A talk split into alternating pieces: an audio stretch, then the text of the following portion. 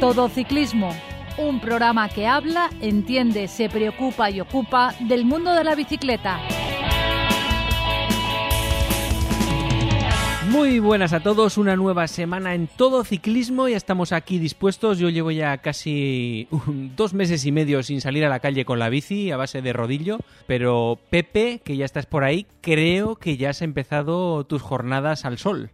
Ya he empezado mis jornadas al sol, es mi cuarta salida dentro del confinamiento en el que estamos ciclista y en, y en una peregrinación por la carretera del Perellonet que luego comentaremos, porque eso parece la ruta del coronavirus. bueno, también contamos eh, a- con Ignacio Capilla. Hola, Ignacio. Hola, buenas tardes. Don Vicente Azuara. Muy buenas, Vicente. Hola, ¿qué tal, ciclista? Y Miguel Ángel Granero. Muy buenas. Bueno, nos damos por saludados, Vicente, con Buenas, ese... aquí estamos. Ah, vale. Con ese ruido que, que traes por ahí, Miguel Ángel, nos damos por saludados todos. Y nada, hoy teníamos Oh, planteado eh. un programa, no sé si os acordáis, que habíamos comentado eh, que íbamos a hablar de los eh, mejores escaladores previos a los años 80. Yo ya empecé a ver ciclismo en la época de Ángel Arroyo, digamos, que es ya en los 80. Ángel Arroyo, Perico, o sea que es la época moderna. O sea que todo lo anterior me resulta eh, desconocido. Así que yo he venido a escuchar hablar de su libro a alguien. ¿Quién empieza? Yo, eh, digamos, he distinguido un poquito antes de la guerra, antes de la Segunda Guerra Mundial y después, ¿no?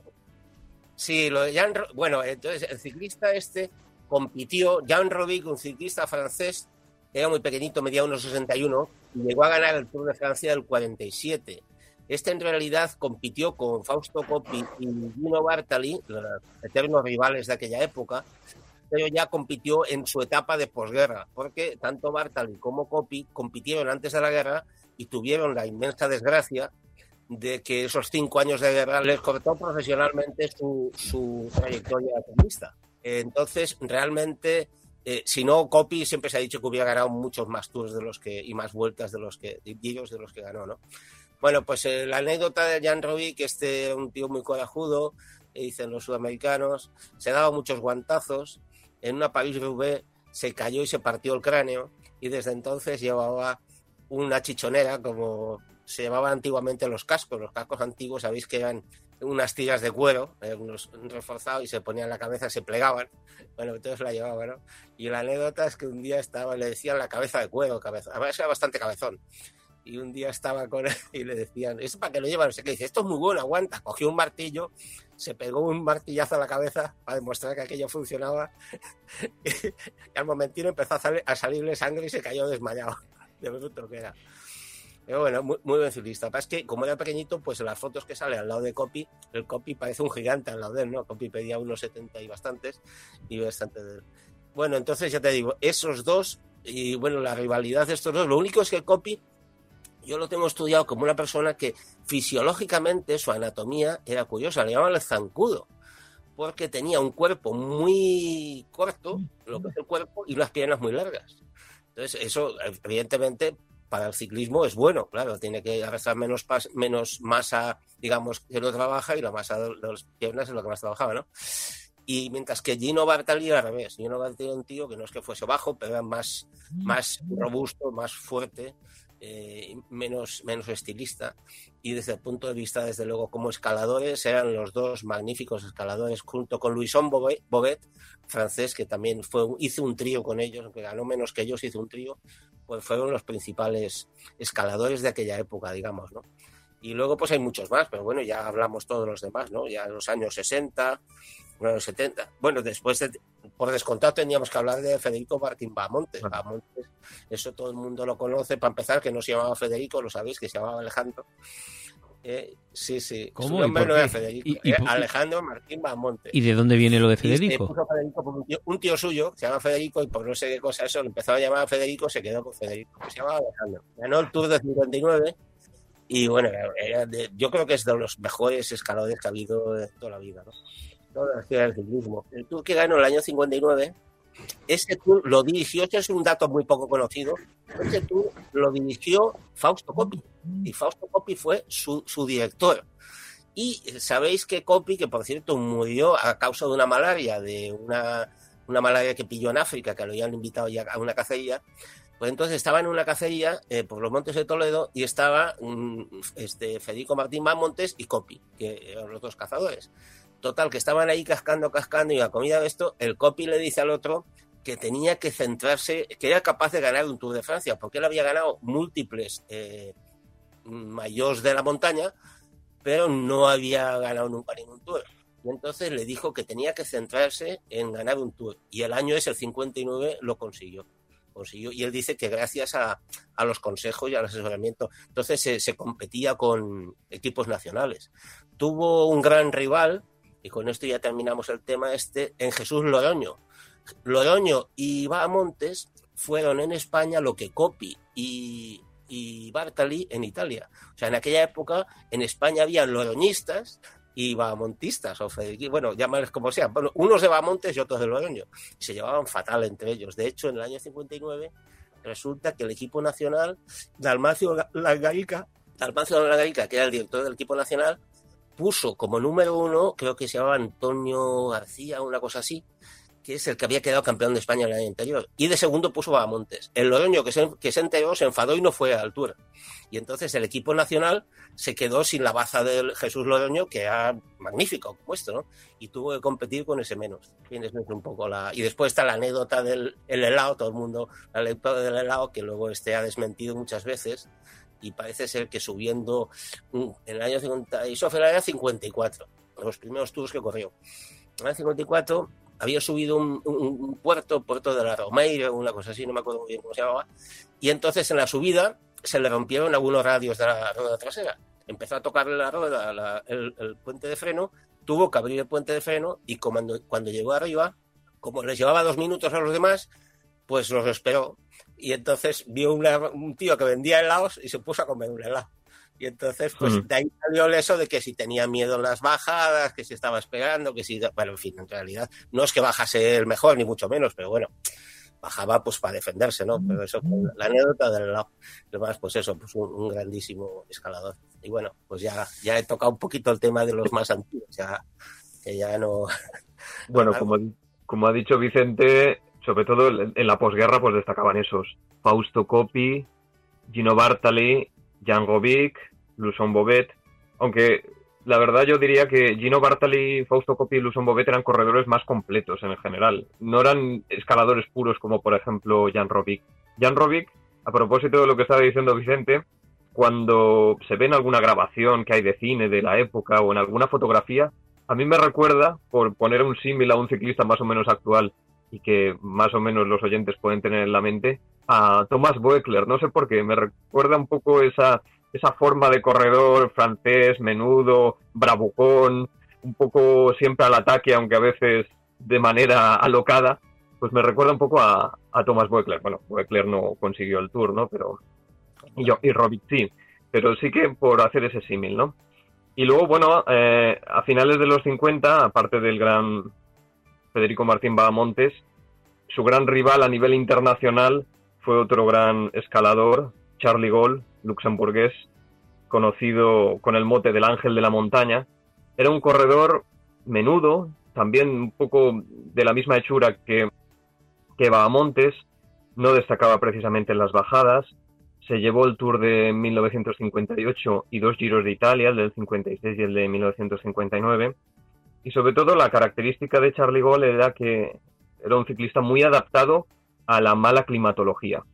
De hecho, su primer gran triunfo, el del Giro del 56, lo obtuvo en una, en una etapa dantesca que llegó al Monte Bondone, cerca de Trento, en la que hubo una nevada brutal, en la que se retiraron 44 ciclistas y en la que él, el día de antes, estaba en la posición 24 a más de 8 minutos y logró ponerse de líder al final de esa etapa. Es decir, una, una proeza de la que ha quedado una imagen inmortal de estas que de alguna manera conforman las fotografías importantes y más destacadas del ciclismo, que le muestra pues completamente exhausto con el mayor del FAEMA y llevado en volandas por unos carabineros en la meta porque llegó prácticamente, se dice que llegó prácticamente inconsciente. Eh, después ganó el Tour del 58, ganó el Tour del 59 y lo que pasa es que tuvo una trayectoria bastante breve. Algunos dicen que el abuso de anfetaminas, que en esa época estaban bastante difundidas en el pelotón, hizo que tuviese una trayectoria tan corta. Y a nivel de carácter, eh, dentro del pelotón se decía que no tenía amigos, que no tenía, que tenía un carácter muy osco, muy huraño, iba muy a su, a su bola, diríamos. Un poco también como Vagamontes, porque Vagamontes es un personaje que es un mito, es, es uno de los pocos que quedan vivos de aquella época, pero era un personaje que arrastraba la polémica allí donde iba. Se llevaba mal con todo el mundo, con Jesús Loroño, con Bernardo Ruiz, con Luis Puig, con Dalmacio Langarica, con seleccionadores, eh, compañeros de, equipo de, selección nacional, es decir, era un individualista extremo y que, bueno, siempre estaba como enemistado contra el mundo, nunca, nunca supo llevar eh, una, o, de alguna manera ceñirse a una táctica de equipo, solamente como, como ha comentado Vicente, fue en el 59 cuando Fausto Coppi le dio unos buenos consejos y le dijo que, bueno, era capaz de aprovecharse en ese caso de la rivalidad de los franceses para ganar el Tour. Y luego, bueno, en los 60 hubo otro español que no consiguió una gran vuelta, que fue Julio Jiménez. Julio Jiménez eh, fue un ciclista que destacó ya en una edad bastante avanzada, es decir, sus años buenos ya fueron cumplida la treintena, algo que era bastante inusual en la época, porque hay que pensar que en la época un ciclista pues ya con 30 años estaba pensando en el retiro. Y Julio Jiménez sobre todo tuvo una, una, una pugna también con Bahamontes. Hace unos días hablábamos de esa etapa del Puy de Dôme entre Anquetil y Pulidor en el Tour del 64, esa etapa que dejó también una imagen ¿no? de, Pulidor y Anquetil hombro con hombro a la par subiendo el volcán para ver quién se llevaba el Tour de Francia.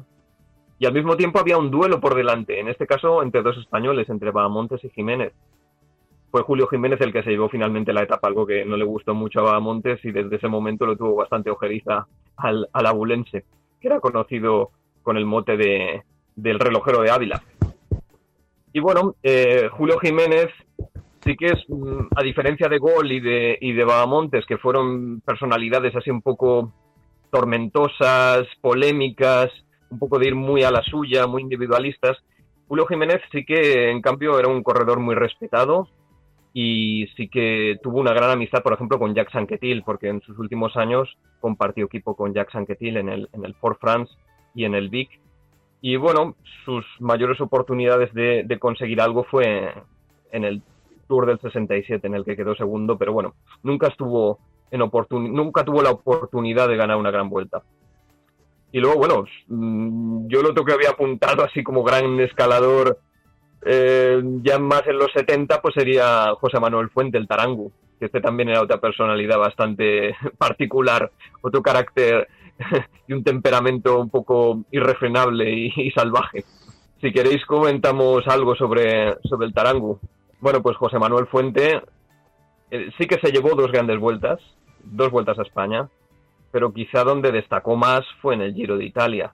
Y sobre todo destacó por su rivalidad con Eddy Merckx hay que pensar que hay tres grandes ciclistas que nacieron en un mismo año, 1945, que fueron Eddy Merckx, Luis Ocaña y José Manuel Fuente. Y se las tuvieron que ver en los tours, giros y vueltas de, esos principios de los años 70. En el caso de, José Manuel Fuente el Tarangu, corredor asturiano, era un ciclista completamente anárquico, diríamos. Era un ciclista que militó en el CAS, en, en la escuadra vitoriana que destacó a principios de los 70 con muchísimos ciclistas, con Perurena, Lasa, eh, Lazcano, el propio Fuente, eh, González Linares. Y bueno, eh, sobre todo fue un ciclista que destacó por su irregularidad. Era capaz de sacar minutadas en montaña y al día siguiente coger una pájara brutal y, quedarse completamente desfondado. Al principio se pensaban que era una cosa pues natural, de bueno, pues no comía, no, no se alimentaba bien, eh, era un poco mm, no, pensaba las cosas o atacaba demasiado pronto, eso era lo que se, decía. Pero luego se descubrió ya en los 74, 75 que realmente padecía una enfermedad renal que, que sí que le perjudicaban la práctica del ciclismo y tuvo que abandonar en el 76 fue su último año y abandonó prácticamente sin correr ninguna carrera. Era un ciclista que también fumaba, esa era una de las cosas un poco insólitas de la época, pero había ciclistas que, que le daban al tabaco y algunos dicen que las noches de mayor presión en el hotel, en el Giro de Italia, llegaba incluso a fumarse una cajetilla entera, o sea, que no era, no era, un, no era un cigarrillo así esporádico, sino que era un fumador habitual. Y bueno, aparte de, aparte de todo esto que hemos comentado, sobre todo destacó en el Giro del 74, que fue quizá su mejor año, su mejor gran vuelta, en la que se llevó nada menos que cuatro etapas de montaña, en la que desde el primer momento puso contra las cuerdas a Eddie Merckx, que llegó un poco falto de forma ese giro, pero en la que pilló una pájara monumental en una etapa de media montaña en San Remo y perdió ocho minutos. Y a partir de ese momento pues ya no pudo, ya perdió toda opción a, conseguir la general. Pero bueno, es un corredor que ha dejado momentos insólitos, eh, insólitos y para el recuerdo. Sobre todo también hay otra imagen suya, otra fotografía que ha quedado así en la historia, que, le muestra eh, celebrando una victoria en el Naranco en la vuelta del 74 levantando una pierna. ¿Por qué levantaba una pierna? Porque eh, algunos dijeron en la época, eh, algunos periodistas, que era una sobrada por su parte, como diciendo que había ganado solo con una pierna, que no necesitaba las dos para ganar a sus rivales. Y luego Fuente tuvo que explicar la razón por la que había hecho ese gesto, que era un homenaje a, un doctor conocido en la época que le había operado de varices en el, en el descanso invernal y que bueno le permitió pues continuar eh, seguir seguir la práctica ciclista. Es decir fue un, ciclista con muchos problemas de salud que repercutieron en que su trayectoria pues no fuese ni lo larga ni lo regular que podría haber sido pero Ignacio, ¿y por qué dices que era un personaje muy curioso? ¿Por el tema este de que fumaba y tal? ¿O por qué? ¿O por, qué? Era un personaje, diríamos, impredecible, en el sentido de que podía un día atacar en una etapa sin prácticamente montaña, nada más darse el banderazo de salida, y, o enfadarse con sus compañeros de equipo.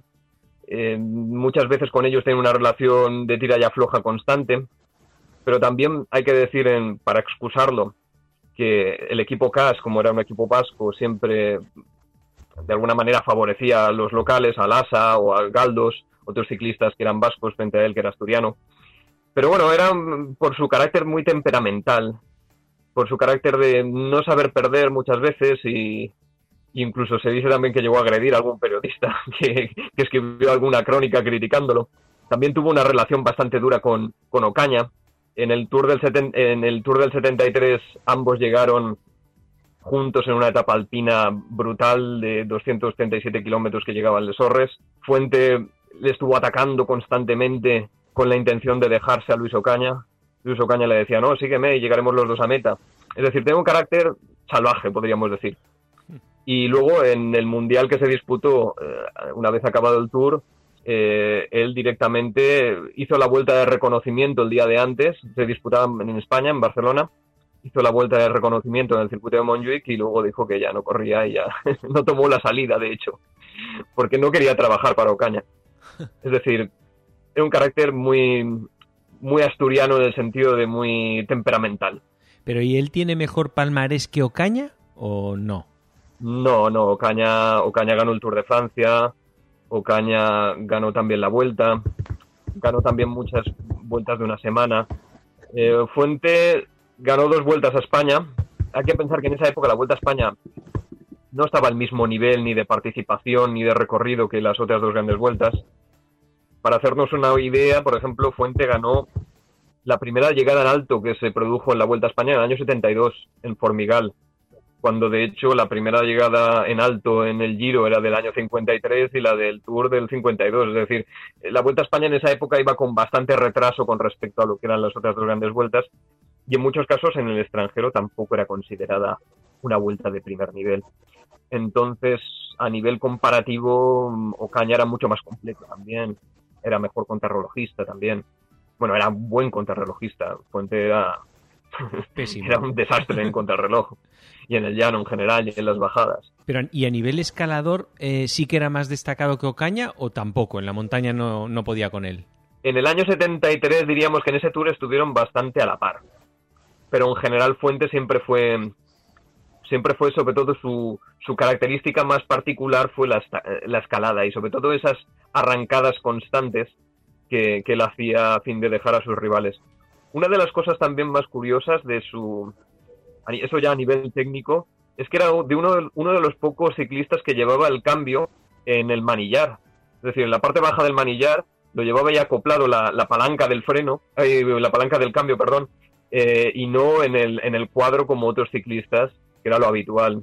Se ve que, no sé, le parecía más, estaba más a mano o le resultaba más cómodo. Pero, era una pero lo que es- particularidad un poco técnica de las bicicletas que él utilizaba. ¿Te refieres a la palanquita que había antes en el cuadro? Llevaba Mm. esa misma palanquita, pero eh, digamos eh, con una abrazadera en el manillar. O la llevaría igual en la tija, en, en la potencia, No, en la- en el tubo.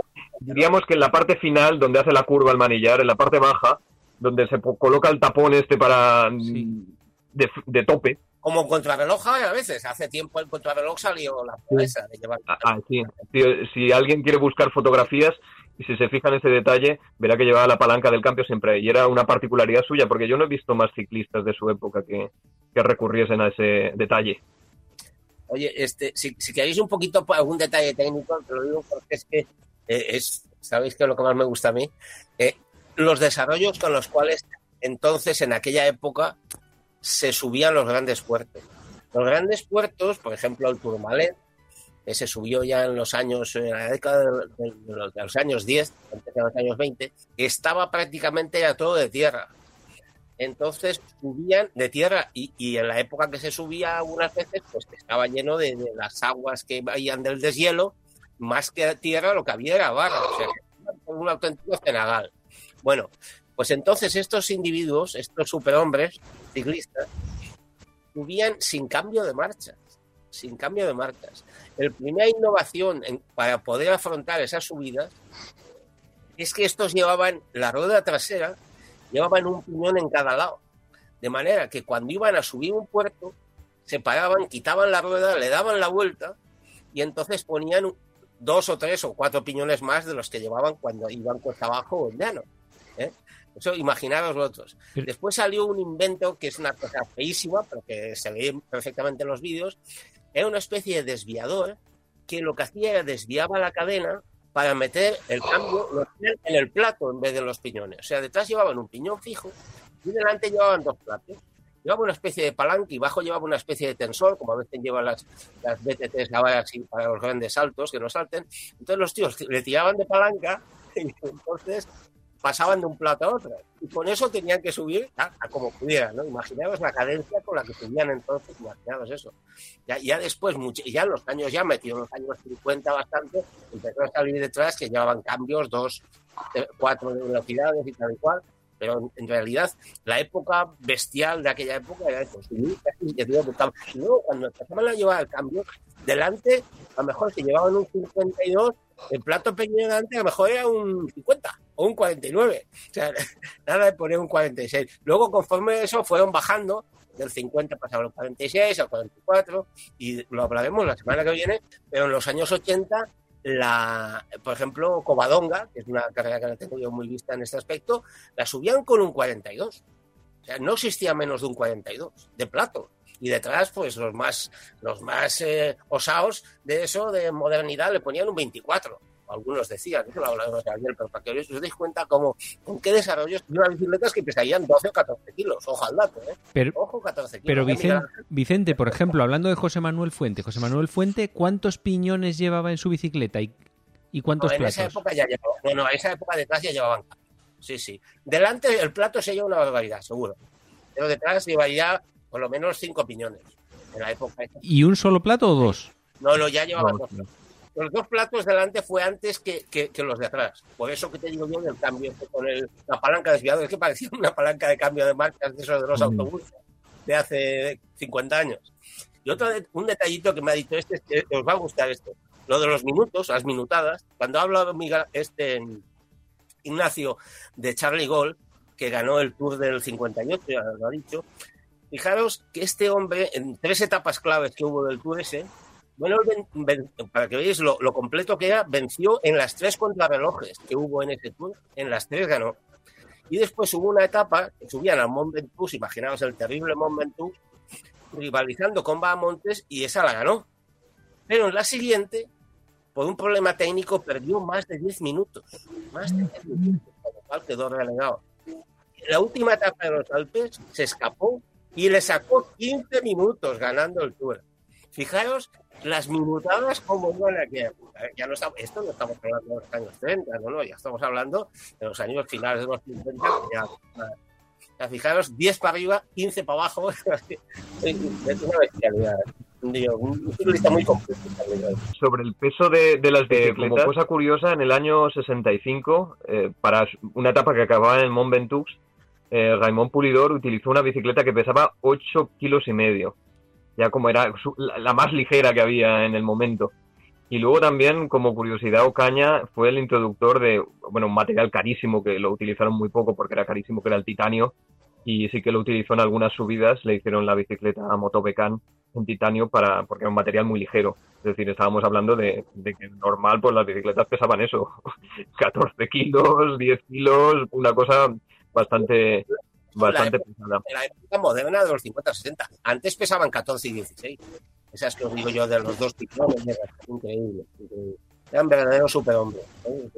Y etapas de 300 kilómetros. Bueno, Bueno, eh, como estamos hablando de escaladores anteriores a los años 80, a mí me gustaría eh, decir de las tres grandes, tanto del, del Tour de Francia como del Giro como de la Vuelta a España, cuándo comenzó a existir la clasificación de la montaña. Porque esto nos refleja un poquito, bueno, eh, cómo se catalogan a los grandes de escaladores, ¿no? El primer año en el que hubo una clasificación de la montaña en el, en el Tour de Francia fue en 1933 que por cierto, la ganó un español, Vicente Trueba. El Giro de Italia también hubo una clasificación de la montaña en el mismo año, en 1933. Y esa clasificación la ganó Alfredo Inda. En cambio, en la Vuelta a España, eh, la primera vez que hubo una clasificación de la montaña fue en el año 1935 y le ganó a un italiano, Eduardo Molinar. Esto en cuanto, bueno, a centrarnos un poquito, pero date cuenta que la Vuelta a España eh, tuvo la clasificación de la montaña en el año 35, en el año 36, en cambio, en el año 37, 38, 39 y 40 no existió ese, ese, ese premio y a continuación hubo una serie de años que se concedió y otra serie de años que también desapareció. Mientras que tanto en el Tour de Francia como en el Giro de Italia, la clasificación de la montaña en el Tour de Francia fue de- desde el año 33 hasta el 39, después estuvo la Segunda Guerra Mundial, el año 40 no hubo, hasta el año 47 que empezó otra vez. Y en el Giro de Italia, la clasificación de la montaña fue desde el año 33 hasta el año 40 inclusive. Y en el año 46 ya comenzó otra vez el Giro de Italia con la clasificación de la, de la montaña. En cambio, mm, ¿cómo podemos valorar el mejor escalador? Si nosotros sumamos los triunfos en la clasificación de la montaña de las tres grandes, es decir, del Tour, del Giro y de la Vuelta a España, vemos que hay un doble empate en cabeza. Y en la cabeza está Federico Bamontes con nueve eh, victorias de, de la clasificación de la montaña, de las cuales dos, cuatro, seis, seis fueron en el Tour de Francia, una en el Giro de Italia y dos en la Vuelta a España. Gino Bartali tiene también nueve victorias. Dos en el Tour de Francia, una, dos, tres, cuatro, cinco, seis, siete en el Giro y, siete en el Giro de Italia.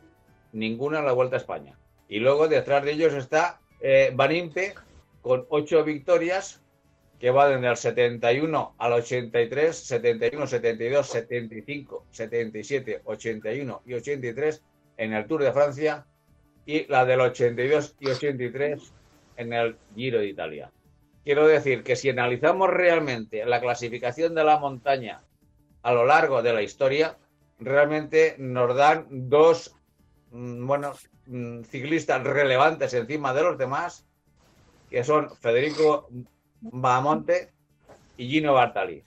Eh, comparando su, su historial deportivo, Federico Bahamonte ha ganado en las tres grandes vueltas, mientras que Gino Bartali solamente ha ganado en el Tour y sobre todo en el Giro. ojo, y en el, a lo largo de la historia solamente hay dos ciclistas que han ganado la clasificación de la montaña en las tres grandes a lo largo de la historia, como digo, que ha sido eh, Federico Martín Bamonte y eh, creo que ha sido, a ver, eh, Lucho Herrera. Pero Lucho Herrera ya es mm, más reciente, es de los años 80 hacia la actualidad, que ya hablaremos en otro momento. Pero lo que llama la atención es que ahí se nos está pasando un, poquito la figura de, bueno, Bamonte lo hemos comentado, pero Bamontes además de ser el primer, español que ganó el Tour de Francia, eh, como escalador está en la cima de los escaladores, simplemente por palmarés. Y eso es así, y eso lo refleja la, historia. Con lo cual, al final, eh, te dice que, eh, bueno, y luego, entre otros, aquí entre los 1, 2, 3, 4, 5, 6, 7, 8, 9, 10, 12, entre los 12 mejores escaladores de la historia hay 1, 2, 3, 4, 5 españoles. Federico Martín Bamontes con 9 victorias. Siempre hablando entre las tres grandes, que es Tour, Giro y Vuelta, de la clasificación de la montaña. Federico Bamontes, 9 victorias. Julio Jiménez, 6 victorias. José Manuel Fuente, 5 victorias. Andrés Oliva, cinco victorias. Y José Luis Laguía, otras cinco victorias. Es decir, España, los españoles, siempre eh, han destacado en la montaña. Si quitamos a Indurain en la contrarreloj, pues bueno, se nos ha visto un poquito siempre el plumero. No hemos estado ahí, eh, ahí destacados, pero en la montaña realmente eh, España es un, referente en toda, en toda, a lo largo de toda la historia. Y si luego vemos el, el, palmarés histórico, tanto del Tour como el del Giro como de la Vuelta, vemos que en el, en el Tour de Francia la clasificación de la montaña está muy disputada entre distintos corredores de distintos países mientras que el Giro Italia, sobre todo al, principio, hasta los años 60, 65, eh, eran casi todos italianos los que ganaban el premio. Luego hubo una época desde el 71 hasta el 77 inclusive, que fueron en el Giro de Italia, todos los triunfadores de la clasificación de la montaña han sido españoles. Y luego si vemos los eh, ganadores de la clasificación de la montaña en la Vuelta a España, España es que eh, barre totalmente en, el histórico de, los triunfadores de la montaña. Por eso digo que eh, tanto Italia como España se han cuidado muy mucho esta clasificación para los, los, los ciclistas patrios mientras que el Tour de Francia siempre ha, sido, como te diría, mucho más disputado, mucho más, eh, no sé si valorado o no, pero sí que de alguna manera eh, hay muchísimo ciclista de muchos países. Obviamente, eh, españoles, italianos, franceses, belgas, pero una mezcolanza importante. Mientras que el tanto por ciento, como digo, de triunfadores de la clasificación de la montaña, tanto del Giro de Italia como de la Vuelta a España, son nacionales. Esto también, bueno, que nos ubique exactamente a lo largo de la historia, porque yo creo que esto es lo que de alguna manera refuerza o remarca quién ha sido pues los mejores escaladores que nos ha dejado su impronta en la historia, ¿no? ¿Cómo lo veis vosotros? En realidad es que épocas distintas, ¿verdad, Miguel Ángel? Son épocas distintas y cada época tiene, tiene lo suyo. Cada uno en su época y con los que compitió. Y no son comparables unos con otros, me parece. Sí, pero Vicente, pero tú date cuenta que, por ejemplo, Federico eh, Bamontes, nueve victorias en las tres grandes de, la montaña. Eh, es que el, luego de, la, de los años 80 hacia la actualidad, el que más victorias tiene es eh, Lucho Herrera con cinco victorias. Eh, Claudio Capucci con cinco victorias. Es decir, mm, ves aquí un poquito o que, o que desde el 80 hacia la actualidad se han centrado más en elegir cuál de las tres grandes vueltas competían.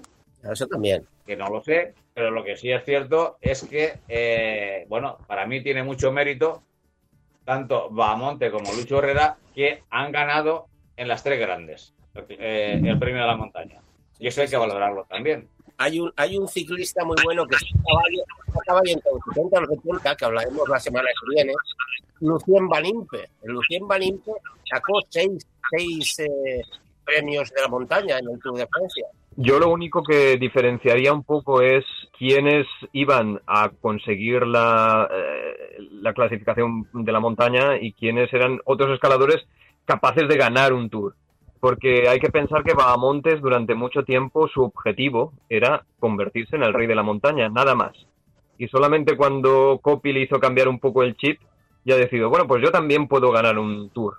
Es decir, hay que pensar que muchas veces las clasificaciones secundarias, porque la clasificación de la montaña no deja de ser una clasificación secundaria, no se disputan.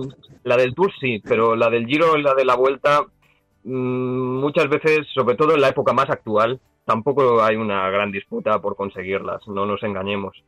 Y sí que hay que decir que, bueno, Bartali no ganó en la vuelta porque cuando corría en la Vuelta a España no, no estaba. Es decir, la Vuelta a España tuvo un inicio en los años 30, luego durante los años 40 tuvo una, bueno, algunas ediciones de forma intermitente y durante los principios de los años 50 tampoco se disputó hasta 1955 que fue el año a partir del cual ya se ha disputado ininterrumpidamente. Bueno, a, excepción de este año que ya veremos si se disputa o no, ¿no? pero hay que tener en cuenta que durante los años 40 y 50 eh, no, no, la Vuelta a España no era una, una carrera con un prestigio internacional muy, muy destacado. El Tour sí, el Giro hay que pensar que a partir de los 50 es cuando se convierte en una carrera realmente internacional, pero la Vuelta comenzó a crear su prestigio pues incluso pagando a corredores extranjeros como Anquetil y Merckx para que corrieran en España. Bueno, pero yo creo que eso es también como parte del resto de pruebas, donde si tú quieres que estén los mejor, los mejores del momento, pues eh, bueno, eh, siempre se ha tenido que, pagar un incentivo para que compitan en, en, la carrera, eh, en tu carrera que organizabas. Y la Vuelta a España, al final, afortunadamente, se ha consolidado como una de las tres grandes a nivel mundial, pero si hablamos de otras, claro, mm, incluso eh, a día de hoy, cuando hablamos de, de, vueltas de una semana, me gustaría saber, no lo sé si lo que voy a decir es así o no, eh, me gustaría saber si muchas veces dentro de la nómina de, de, participantes en la salida de una vuelta de una semana hay algunos incentivados económicamente a fecha de hoy también. Puede ser, puede ser. De hecho, se habla, se habla precisamente de que a Sagan, bueno, me estoy saliendo del tema, pero que a Sagan incluso se le ha pagado para que dispute este año el Giro de Italia. Es decir, bueno, eso sigue existiendo. Ese, ese tema sigue existiendo. Pero. Esto es historia del deporte. Pero también hay que tener en cuenta que a nivel de dureza de, de, de montaña, cuando hablamos de dureza de montaña, el Tour siempre ha tenido montaña desde los años 10. El, Tour Malet se subió en el 10, en el 11 el Galivier, y a partir de ese momento había una continuidad siempre. El Giro empezó a meter montaña en los años 30 con el Terminilo y luego ya después de la Segunda Guerra Mundial comenzaron a subirse los Alpes, el Stelvio en el 53, el Gavia a finales de los 50, en el 60 creo. Y hay que pensar que en esa época pues los puertos que se subían en España era el Alto de Pajares, el Alto de los Leones, también muchas subidas en el País Vasco, Orduña, Urquiola, y los Pirineos estaban prácticamente sin tocar. también la zona del sistema bético también apenas se había tocado hasta los años 80, es decir, Asturias tampoco. También por la, por la red viaria de España, es decir, no era no es, no es porque no se quisiese meter, sino porque tampoco había carreteras en muchos casos con un estado bueno para que se pudiera subir en esa época. Una cosa para. Aquí el, el, coco, el coco de las subidas en España, yo creo que hasta, hasta bien entrado después, a finales de los 80, fue Covadonga. Acuérdate tú que Covadonga era el coco, era el no va más. Ahí es donde se, se dirimía toda la, gran montaña en las vueltas españolas, ¿no? En los 80 y hay grandes, grandes etapas en Covadonga. Sobre los temas técnicos que habéis comentado, vosotros que estáis al tanto, habéis dicho que, eh, los piñones que había, los platos que había, pero por ejemplo, eh, los frenos eran igual, los rastrales por ejemplo, cuando se quitaron, eh, se usaban rastrales antes de pedales automáticos, no sé hasta qué año fue el primer corredor que, que se pasó a los automáticos y los frenos eran de zapata igual. Los frenos eran iguales. Eh, no sé, no sé cómo frenarían si tendrían la misma claro, de zapata. Y lo de pedales automáticos fue en los 80, fue Luke, la marca Luke, la que la que lo sacó en el año 84 creo que fue para el equipo La Viclair de Bernard Hinault, que fue el primero que lo sacó. Y como dato curioso, aunque aquí nos estamos saliendo ya un poco del tema de los escaladores, por ejemplo, Sean Kelly fue uno de los últimos que siguió llevando rastrales ya entrados en los 90 cuando todos los ciclistas ya se habían pasado a los pedales automáticos. Eran criminales, ¿eh? porque todos nos acordamos cuando habían grandes caídas que la gente se caía con la bicicleta, iba bicicleta y ciclista por el suelo dando vueltas y luego tenían que ir, si ellos no podían, a sacarle los, las zapatillas de los rastrales porque las llevaban apretadas y no salían, se quedaban allí, eran, eran todo uno, allí se hacían verdaderas carnicerías. Eso fue la gran ventaja, aparte de la biodinámica, la gran ventaja de los automáticos fue esta, la seguridad. Mira, tengo que comentar una eh, anécdota, bueno, como alguna vez me habéis oído hablar, yo he hecho muchos kilómetros y he estado, bueno, coincidiendo muchísimo con Angelino Soler, es un gran amigo mío, y Angelino siempre me dijo que él cuando competía recordamos nuevamente a los oyentes que Angelino fue el, vencedor de la Vuelta a España del año 61. Y por cierto, Angelino ganó la clasificación de la montaña del Giro en el año 62. El año siguiente a ganar la Vuelta a España. Bueno, a lo que iba. Angelino siempre me ha dicho que él cuando competía tenía un material igual o similar al que nosotros hemos tenido en el año 2000-2005. Es decir, que su bicicleta pesaba lo mismo, tenía más o menos la, Es decir, entonces sí que había mucha diferencia entre una bicicleta de un profesional a la bicicleta de un aficionado o, bueno, o mucho menos de, un ciclo globero que podemos decir a fecha de hoy. Pero un profesional, el material que disponía era muy, muy similar al material que disponemos o que disponíamos antes de la fila de carbono. Que para mí ahí es donde está un poquito, eh, sí, en cuanto a peso, eh, yo te digo lo que él me ha comentado. Obviamente yo eso ni lo he experimentado ni, ni, ni demás, pero él me ha dicho que bicicletas sobre 8 kilos, incluso alguna por debajo, eh, él, él ha competido con bicicletas de ese peso. es que en cuanto llegó, en cuanto llegó el aluminio, el paso entre el acero y el carbono con esporádicas intervenciones del titanio, fue el aluminio. Yo recuerdo haber comprado bicicletas de aluminio buenas, en las cuales el cuadro ya pesaba un kilo. O sea, se consiguió cuadros de un kilo con aluminio. Cosa que con el acero de 1,400, 1,500 no se bajó nunca. ¿Me entiendes? Ya te decir que a nivel de ese, sí que luego están las horquillas de carbono, que no existían. La horquilla de carbono es un avance increíble. El que no ha llevado horquillas de acero no sabe lo que es lo que es ir en bicicleta, digamos, a nivel de bache. Porque el carbono tiene una capacidad de absorción increíble. Parece que vayas en un Mercedes. Y con las bicicletas, con las horquillas de, de, acero, sobre todo si no eran de cromoli, que eran de acero high ten, ese que ponían, allí te comías, te dejaban los dientes en todos los baches que había. Quiero decirte que lo que te ha dicho él, el peso quizás, pero imagínate los piñones. En la época de Angelino seguro que subían con seis, seis coronas Seguramente, seguramente sí. En cuanto a coronas, seguramente sí. ¿Qué significan seis coronas? Aparte de que la grande no puede ser muy grande, lógicamente, como mucho llevarían un 21, un 23, resulta que el salto de una a otra son saltos de dos en dos piñones. Eso desde el punto de vista de la biomecánica, sabéis que, claro, hoy día lo que buscan es que vayan todos seguiditos, 11, 12, 13, 14, 15, para tener siempre la misma cadencia de pedaleo, ¿comprendes? Y esta gente tenía que arreglárselas como podían y unos saltos de, de, cambiar una relación a la otra, unos saltos terribles. Aparte, ya te digo, que él, el 39 en el plato delante, él no, lo conoció. como mucho iba con el 42, que no llevaba más. Bueno, eh, superhombres, yo, yo comencé en el mundo del ciclismo en los años 80. En los años 80 me imagino que como todo el mundo llevábamos al 52-42 como platos. Exacto. O sea, que es que tampoco hay que irse tan atrás, porque nosotros ya hemos vivido esa época y sabemos lo que desarrollos habían en este momento. El 42-53 subían Covadonga. Sí, sí, sí, claro, claro, claro. Ah, y una cosa, y... ¿Cómo subían? ¿Cómo subían? Eh? Y una cosa importante que a día de hoy creo que ya no se da afortunadamente tanto, es que cuando Angelino llegaba a meta y bueno, tenía que ir a podium o cualquier cosa de estas, eh, siempre tenía que tener muy vigilada y muy controlada su bicicleta. Porque los amigos de lo ajeno estaban muy al tanto, como digo, era un material que no circulaba, mm, no, era, no era muy común para el resto de no profesionales.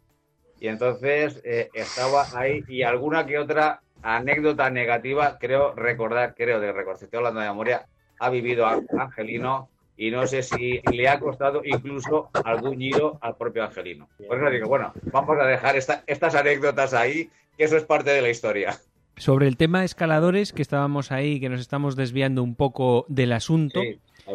Comentaros que, por ejemplo, en Alpe d'Huez, que es una de las eh, subidas míticas donde se cronometran tiempos, y en la época de Copy, el récord que lo tenía Copy era de 45 minutos y 22 segundos.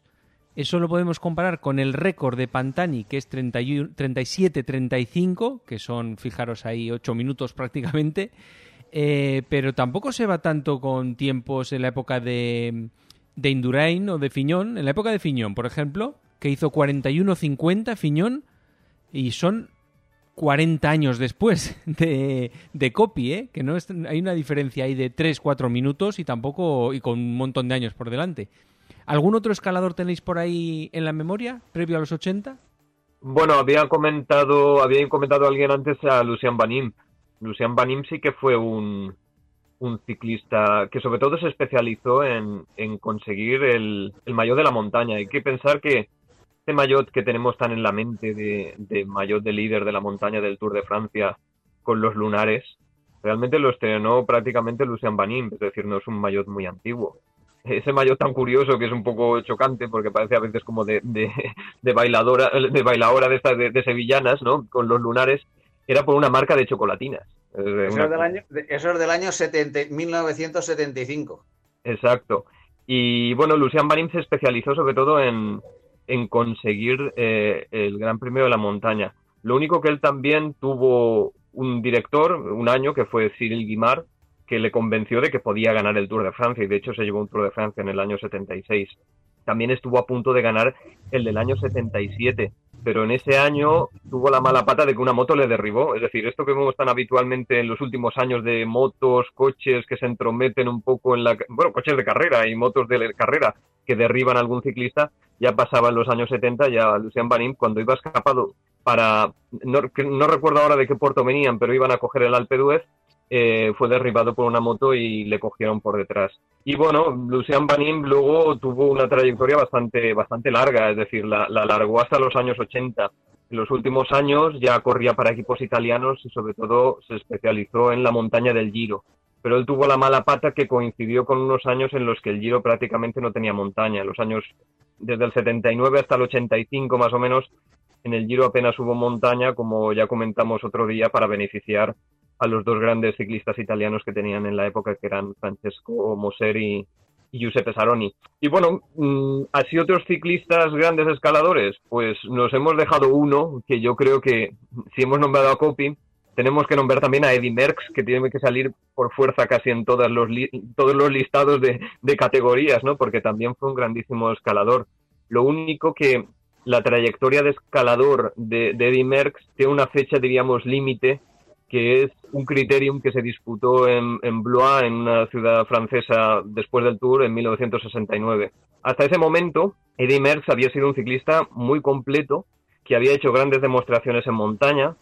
En el Giro del 68 ganó en las Strecime di Lavaredo, bajo una nieve, una, tempestad de estas eh, de nieve. En el 69 también dominó en la montaña, en el Tour de Francia pero justamente después del tour, en uno de estos criteriums post-tour, pues tuvo un, un, accidente en un velódromo, en una, una, carrera de estas que se disputaba con Trasmoto. El motorista, de hecho, que, llevaba, que, que le conducía a él falleció, o sea que fue un accidente muy grave, él se rompió, no sé si tuvo alguna fractura en el cráneo y también un dolor de espalda en la zona lumbar que lo arrastró ya en lo que le quedó de trayectoria. Y aunque se pudo defender bien en montaña, pues ya no, ya siempre iba más a la defensiva que al ataque, por decirlo así. Entonces, pues también tendríamos que nombrarlo, ¿no? Hemos nombrado también a, Luis Ocaña, que ha aparecido por ahí como ciclista completo, pero también como, como escalador. Fausto Coppi, es decir, prácticamente yo creo que casi no nos hemos dejado ninguno. De antes de la Primera Guerra Mundial, pues sí que tenemos, hay de la Primera, de la Segunda, tenemos a Vicente Trueba, que, también lo hemos comentado, la Pulga de Torre la Vega. También a Octavio Botequia, que fue uno de los, de los ciclistas de antes de, de la guerra que también destacó sobre todo en la escalada, en esos puertos que hemos comentado, sin asfaltar y con bicicletas sin cambio. Es decir, eh, yo creo que ya hemos hecho un repaso a prácticamente todos. Mm, algunos así más... Y, y, por ejemplo, ¿os acordáis antes de los 80 de qué color y forma era el maillot de la montaña en las tres grandes? No había. Ah, ¿no había? No había. No había. No tenía, no tenía un maillot distintivo. El mayor distintivo en, en, el Tour lo pusieron en el 75 de, de, Lunares y en el Giro lo pusieron en el 74, creo que un año antes verde, un verde así oscuro, que estuvo durante bastante tiempo. Pero antes no había, antes no... Se le ponía una banda así, punto. ¿Y en la vuelta? Ahora, en la actualidad, el, el, el maillot eh, de la montaña de, del Giro es azul. Mm. Y, Sí, claro, pero bueno, esto va, no, lo sé si esto va en función de los patrocinadores, que algunos quieren respetar el, histórico y algunos cuando dice, bueno, pues eh, yo pongo aquí el premio a la montaña, pero quiero que el mayor sea uno u otro. Yo creo que... Yo documentado aquí, un segundito. Tenía documentado, se me olvide, tenía documentado aquí, lo que pasa es que lo, lo tengo la más que de nombre, igual Ignacio se acuerda más que yo. En los años 70, un escalo de año muy bueno, Andrés Oliva. Mm, sí, también, también. No me sé mucho de su historia, pero lo tenía yo como que era muy bueno. Andrés Oliva ganó también la, montaña un año, creo que del Tour de Francia, me parece. Sí, fue uno de los ciclistas que surgió un poco como continuación de, de Fuente y de Ocaña, pero tampoco tuvo grandes éxitos. Era sobre todo de ganar etapas más que otra cosa. Andrés Oliva ganó, ganó el premio de la montaña en el año 75 compartido con Francisco Galdós. Ha sido la única vez que en las tres grandes ha habido un premio de la, montaña compartido. Andrés Oliva y Francisco Galdós en el año 75. Y en el año 76 Andrés Oliva lo ganó en solitario. Y en la Vuelta a España Andrés Oliva ganó en el año 75 y en el año 76. Y en el año 78. O sea que realmente también un escalador digno de mencionar. Bueno, eh, vamos a dejar ya el tema de los escaladores. Hoy nos hemos pegado un repasazo a los previos a los 80. El año que, digo el año que viene, la semana que viene hablaremos de los escaladores eh, más modernos, que a todos nos sonarán los nombres y habremos visto en la televisión casi seguro. Y será emocionante también. Y para terminar hoy, eh, pues no sé, alguna algo, alguna anécdota que os haya pasado esta semana con la bici yo puedo decir que ha sido la primera, la primera semana que he salido tres veces por la ruta del coronavirus en la, en la, dentro del, término municipal de, Valencia, que si eh, las, los responsables médicos supieran lo mal que está, que tanto valenciano aficionado a la bicicleta vayamos en peregrinación. Cuando digo peregrinación es una auténtica fila porque no cabemos en esa carretera. Esa es una de las mayores aberraciones que se han podido dictar para un colectivo eh, de deportistas. Confinarnos en una serie de kilómetros donde todos los aficionados, si salimos a la vez, no cogemos.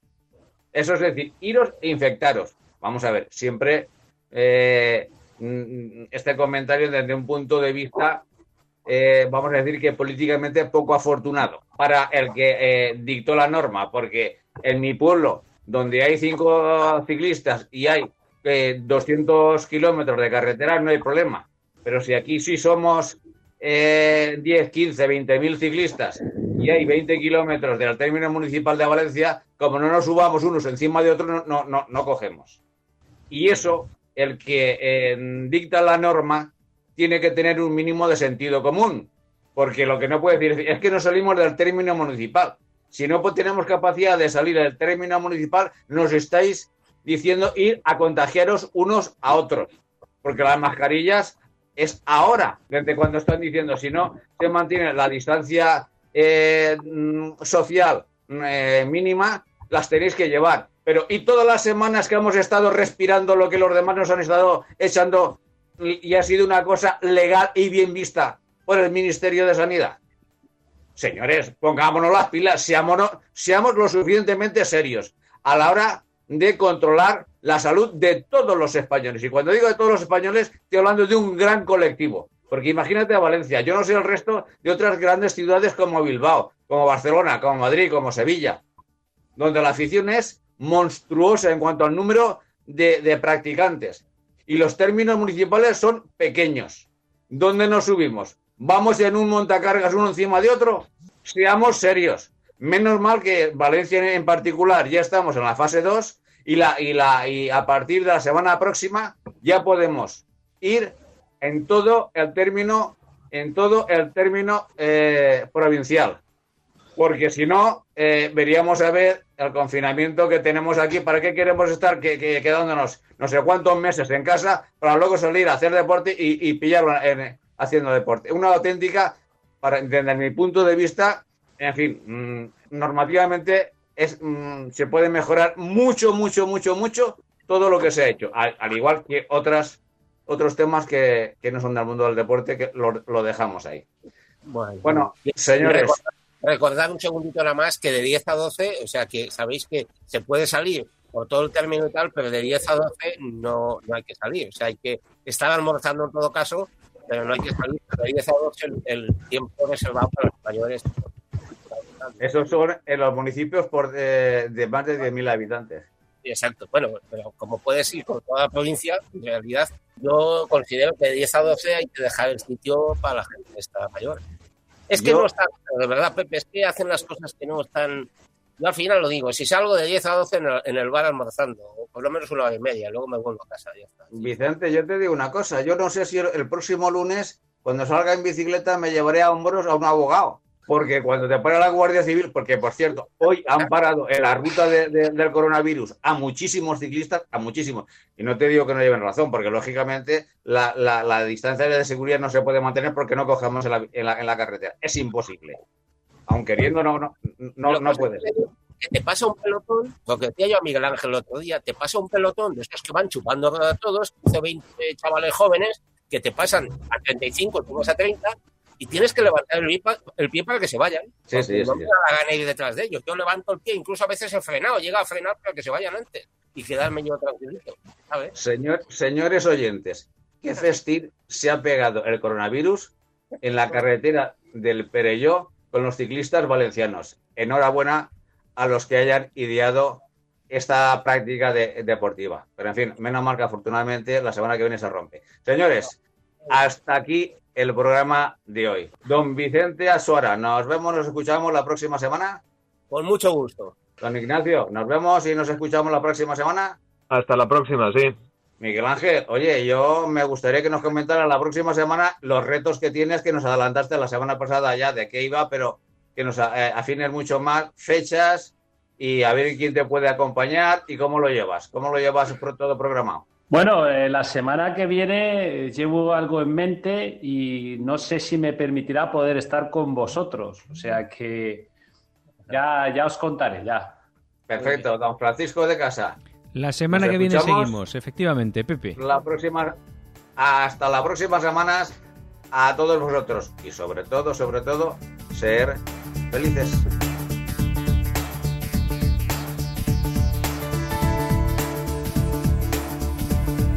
Síguenos en Twitter, arroba todociclismo UPV. Búscanos en Facebook, Todo Ciclismo UPV Radio. No te olvides visitar nuestra web todociclismoradio.com. Acuérdate de ponernos una reseña en iTunes.